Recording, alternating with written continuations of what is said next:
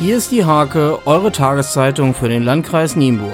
Mein Name ist Oliver Hartmann und dies sind die Themen für Montag, den 5. November. Nach Ansicht der Gewerkschaft Verdi hat das Familienprogramm des Nienburger Kulturherbstes keine Ladenöffnung am Sonntag in der gesamten Innenstadt gerechtfertigt. Die Rathausverwaltung folgte dieser Sichtweise und erteilte dementsprechend eine Genehmigung mit Einschränkung des Verkaufsgebietes. Das führte dazu, dass zwar an der Wesertorpassage die kostenlosen Parkplätze genutzt wurden, die dazugehörigen Geschäfte auf der linken Weserseite aber geschlossen bleiben mussten. Eine derartige Trennung gab es noch nie.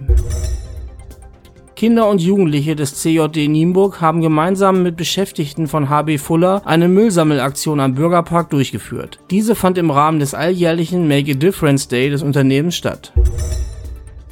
Die in Nienburg bestens etablierte Galerie N, die eine Vielzahl von Veranstaltungen über das ganze Jahr verteilt bietet, bangt, ihre angestammten Ausstellungsräume zu verlieren. Deshalb nahmen die Mitglieder die Gelegenheit gern wahr, sich im Rahmen des Nienburger Kulturherbstes mit Lichtinstallationen mitten in der Innenstadt einem größeren Publikum zu präsentieren.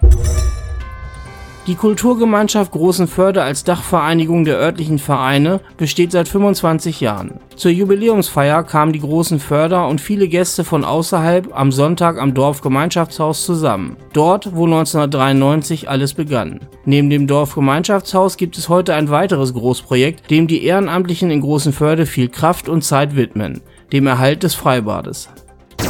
Zum Sport. Der Sonntag bei der dreitägigen norddeutschen Badmintonmeisterschaft in der Uchter Dreifachsporthalle stand ganz im Zeichen der Finalspiele. Die heimischen Badminton-Cracks von der SG Penixel Liebenau und vom MTV Nienburg sammelten reichlich Podestplätze und Goldmedaillen. Cheforganisator Kurt Lannewehr zeigte sich mit der gesamten Veranstaltung äußerst zufrieden. Die Fußballer von Rot-Weiß Estorf Lesering nahmen den Remis-Punkt am Sonntag gegen die TSG Seckenhausen dankend an. Sie mussten beim 1:1 die letzten 20 Minuten in Unterzahl überstehen und hatten reichlich Abwehrdusel. Perfekter Heimspieltag für die Volleyballerinnen des VC Nienburg. Das Team fuhr gegen Lüneburg und die Drittvertretung von Eiche Horn sichere Siege ein. Damit darf sich das Team von Trainer Torben Kessler zum Kreise der drei Aufstiegsaspiranten zählen. Diese und viele weitere Themen lest ihr in der Hake am Montag oder unter www.diehake.de.